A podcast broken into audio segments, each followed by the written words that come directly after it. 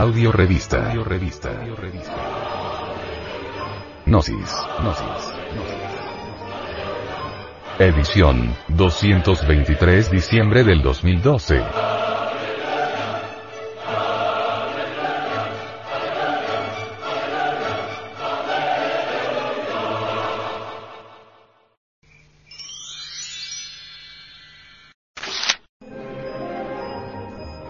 El Cristo íntimo.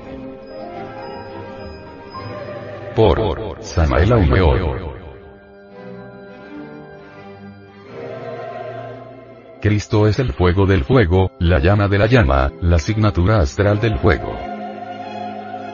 Sobre la cruz del mártir del Calvario está definido el misterio del Cristo con una sola palabra que consta de cuatro letras. INRI.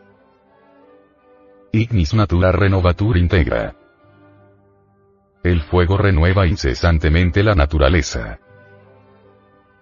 El advenimiento del Cristo en el corazón del hombre, nos transforma radicalmente. Cristo es el Logos solar, unidad múltiple perfecta. Cristo es la vida que palpita en el universo entero, es lo que es, lo que siempre ha sido y lo que siempre será. Mucho se ha dicho sobre el drama cósmico. Incuestionablemente, este drama está formado por los cuatro evangelios. Se nos ha dicho que el drama cósmico fue traído por los Elohim a la tierra. El gran señor de la Atlántida representó ese drama en carne y hueso. El gran Kabir Jesús también hubo de representar el mismo drama públicamente en la Tierra Santa. Aunque Cristo nazca mil veces en Belén, de nada sirve si no nace en nuestro corazón también. Aunque hubiese muerto y resucitado al tercer día de entre los muertos, de nada sirve eso si no muere y resucita en nosotros también. Tratar de descubrir la naturaleza y la esencia del fuego es tratar de descubrir a Dios, cuya presencia real siempre se ha revelado bajo la apariencia ígnea. La zarza ardiente.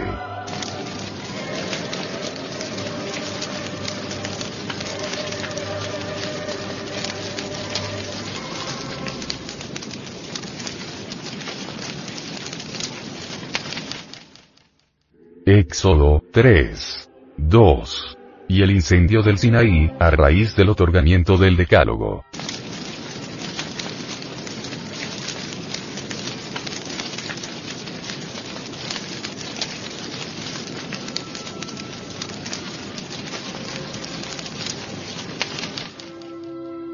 Éxodo 19. 18. Son dos manifestaciones por las que Dios apareció a Moisés bajo la figura de un ser de jaspe y sardónico de color de llama, sentado en un trono incandescente y fulgurante, San Juan describe al dueño del universo, Apocalipsis 4. 3, 5. Nuestro Dios es un fuego devorador, escribe San Pablo en su epístola a los Hebreos. El Cristo íntimo, el fuego celestial, debe nacer en nosotros y nace en realidad cuando hemos avanzado bastante en el trabajo psicológico. El Cristo íntimo debe eliminar de nuestra naturaleza psicológica, las mismas causas del error. Los yoes causas. No sería posible la disolución de las causas del ego, en tanto el Cristo íntimo no haya nacido en nosotros el fuego viviente y filosofal, el Cristo íntimo, es el fuego del fuego, lo puro de lo puro.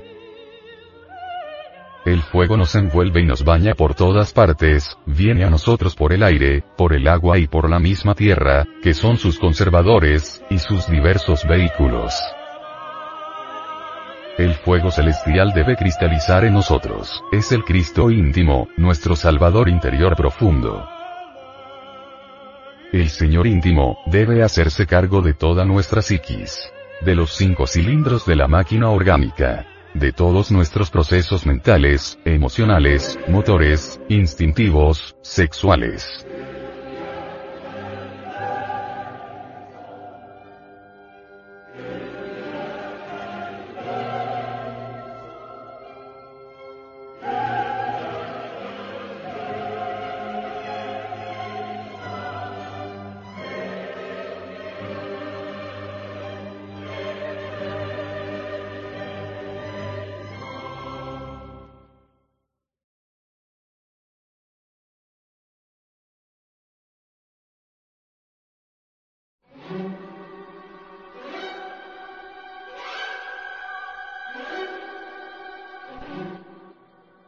Las moradas filosofales.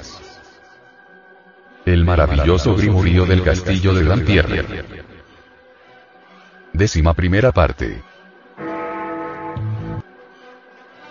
La octava y última serie no comprende más que un solo artesón consagrado a la ciencia de Hermes.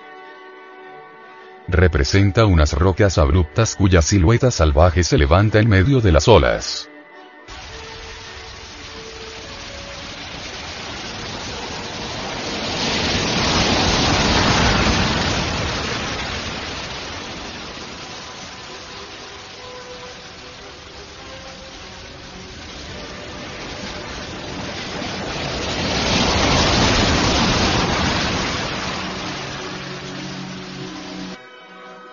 Esta representación lapidaria lleva por enseña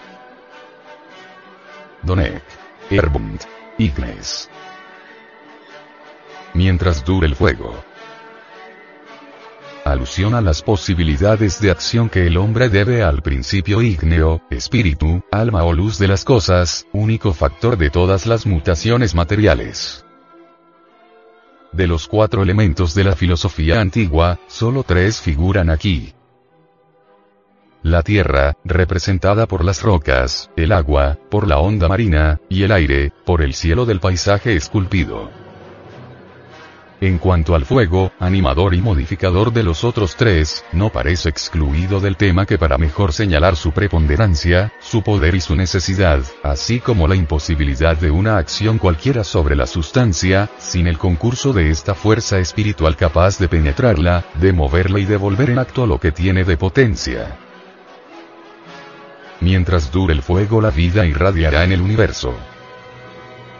Los cuerpos, sometidos a las leyes de evolución de las que aquel es agente esencial, cumplirán los diferentes ciclos de sus metamorfosis, hasta su transformación final en espíritu, luz o fuego. Mientras dure el fuego, la materia no cesará de proseguir su penoso ascenso hacia la pureza integral, pasando de la forma compacta y sólida, tierra, a la forma líquida, agua, y, luego, del estado gaseoso, aire, al radiante, fuego. Mientras dure el fuego, el hombre podrá ejercer su industriosa actividad sobre las cosas que lo rodean, y gracias al maravilloso instrumento ígneo, someterlas a su voluntad propia y plegarlas y sujetarlas a su utilidad. Mientras dure el fuego, la ciencia se beneficiará de vastas posibilidades en todos los ámbitos del plano físico y verá ensancharse el campo de sus conocimientos y de sus realizaciones. Mientras dure el fuego, el hombre estará en relación directa con Dios, y la criatura conocerá mejor a su Creador. Ningún tema de meditación aparece más provechoso al filósofo, y nada solicita más el ejercicio de su pensamiento. El fuego nos envuelve y nos baña por todas partes viene a nosotros por el aire, por el agua y por la misma tierra, que son sus conservadores y sus diversos vehículos. Lo encontramos en todo cuanto nos es próximo y lo sentimos. Actuar en nosotros a lo largo de la entera duración de nuestra existencia terrestre. Nuestro nacimiento es el resultado de su encarnación. Nuestra vida, el efecto de su dinamismo. Y nuestra muerte, la consecuencia de su desaparición. Prometeo roba el fuego del cielo para animar al hombre que, como Dios, había formado con el limo de la tierra. Vulcano crea a Pandora, la primera mujer, a la que Minerva dota de movimiento insuflándole el fuego vital. Un simple mortal, el escultor Pigmalión, deseoso de desposarse con su propia obra, implora a Venus que anime, por el fuego celeste, su estatua de Galatea.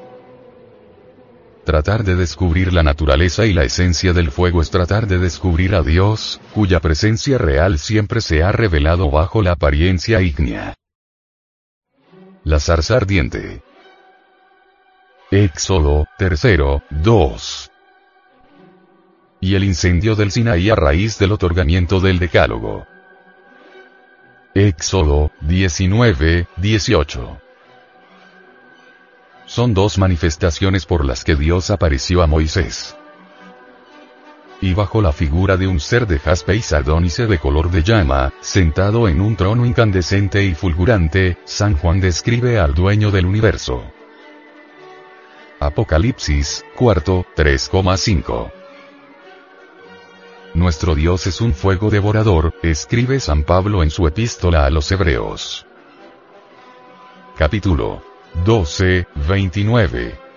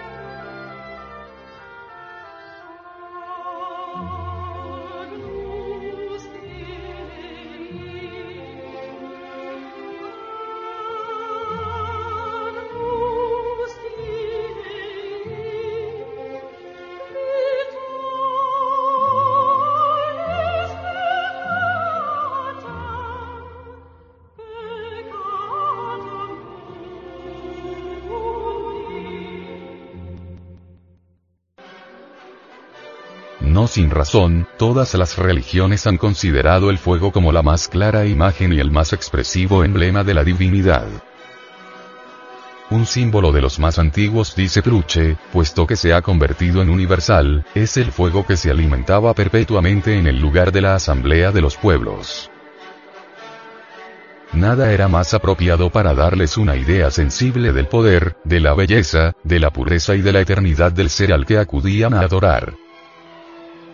Este símbolo magnífico ha estado en uso en todo el Oriente. Los persas lo consideraban como la más perfecta imagen de la divinidad.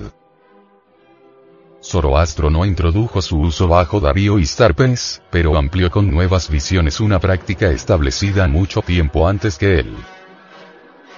Los británeos de los griegos eran un hogar perpetuo. La Vesta de los etruscos, de los sabinos y de los romanos también lo era. Se ha encontrado el mismo uso en el Perú y en otras partes de América.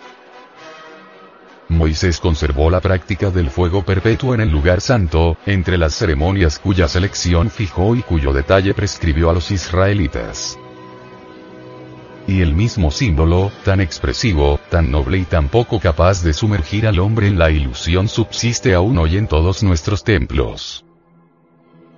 Pretender que el fuego proviene de la combustión es establecer un hecho de observación corriente sin dar explicación.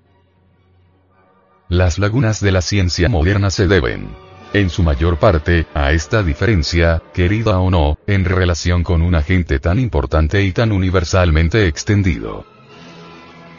¿Qué pensar de la extraña obstinación que observan ciertos sabios al desconocer el punto de contacto que constituye y el vínculo de unión que realiza entre la ciencia y la religión? Si el calor nace del movimiento, como se pretende, ¿quién, pues nos preguntaremos, genera y mantiene el movimiento, productor de fuego, sino el fuego mismo? Círculo vicioso del que materialistas y escépticos jamás podrán escapar. Para nosotros, el fuego no puede ser el resultado o el efecto de la combustión, sino su causa verdadera.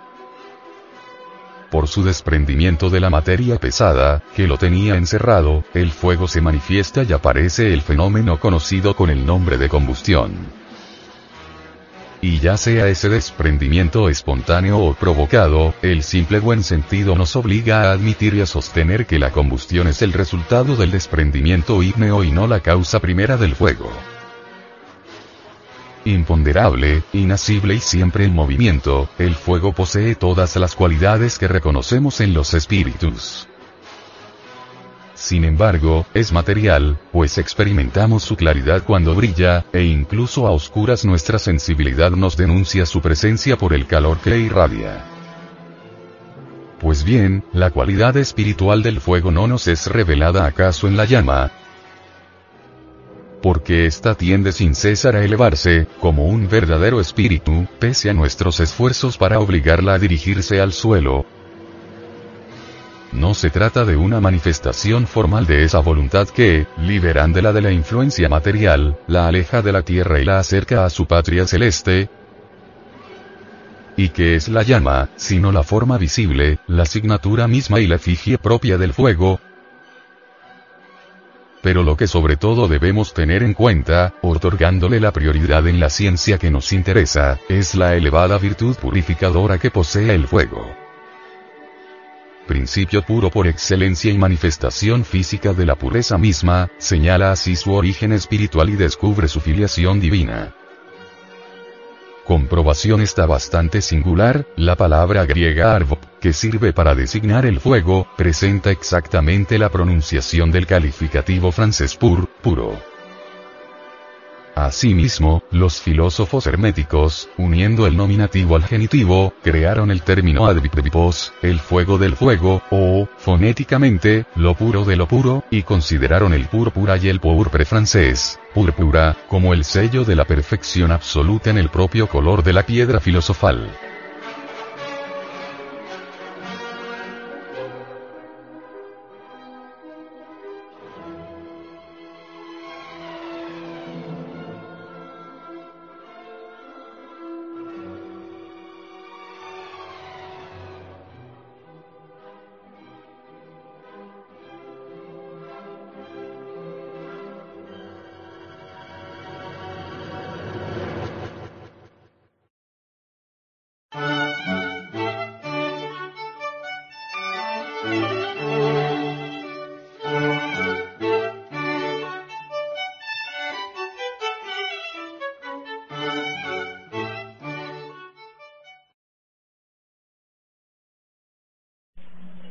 ¿Y qué diremos de Huehueteotl, el dios viejo del fuego?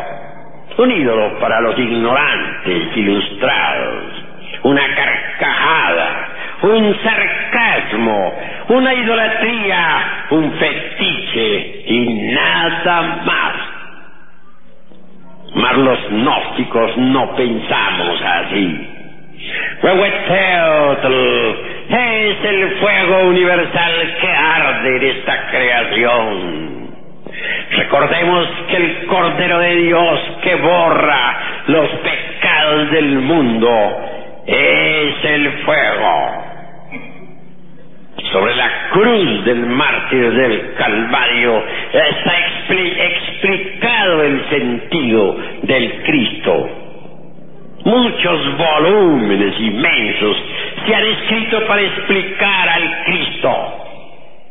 Mas en verdad, con solo cuatro letras está explicado. Y esas cuatro letras están escritas sobre la cruz del Gólgota. Inri, ignis natura renovatur integram. El fuego renueva incesantemente la naturaleza. Cristo es el fuego que arde en esta creación. No debemos olvidar que el Cristo está crucificado en la tierra. El fuego del fuego es el Cristo. A nosotros nos interesa la llama de la llama, lo oculto de lo oculto, la asignatura astral del elemento ígneo. A nosotros nos interesa Huehueteotl, el dios viejo del fuego, el cordero que borra las, las faltas del mundo. Así que el Cristo cósmico nunca ha sido otra cosa más que el fuego.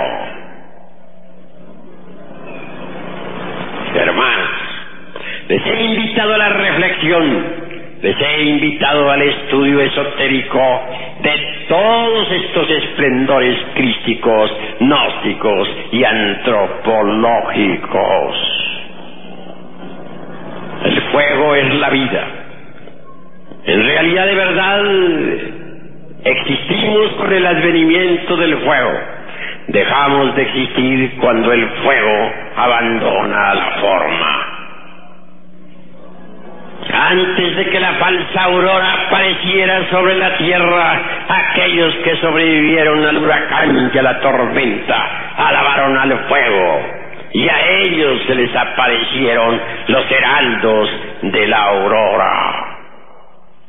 El cordero con la cruz, cruz sostenida sobre una de sus patas, nos invita a la reflexión. La cruz es completamente fálica y iónica. Bien sabemos nosotros que el falus vertical, al introducirse dentro del yonis formal, hace cruz. La cruz, pues, es el elemento básico para el desarrollo del fuego sagrado en la espina dorsal del asceta gnóstico. representar al fuego en, como un cordero parecería como antitético, como incongruente. Pero es que el cordero de Dios es Cristo. Es el cordero que se sacrifica por la humanidad. Es el fuego crucificado en la tierra. El fuego que debe arder en cada uno de nosotros mediante el, el esoterismo crístico.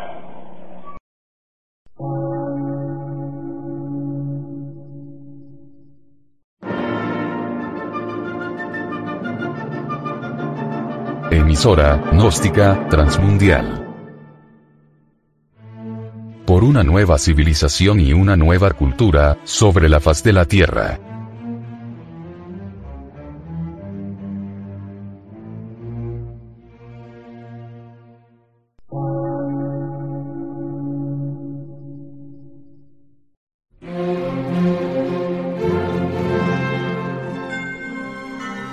Medio de radiodifusión. Científico, artístico, místico y filosófico. De la Asociación Colombiana de Centros de Estudios Gnósticos, Antropológicos, Psicológicos y Culturales. A. C.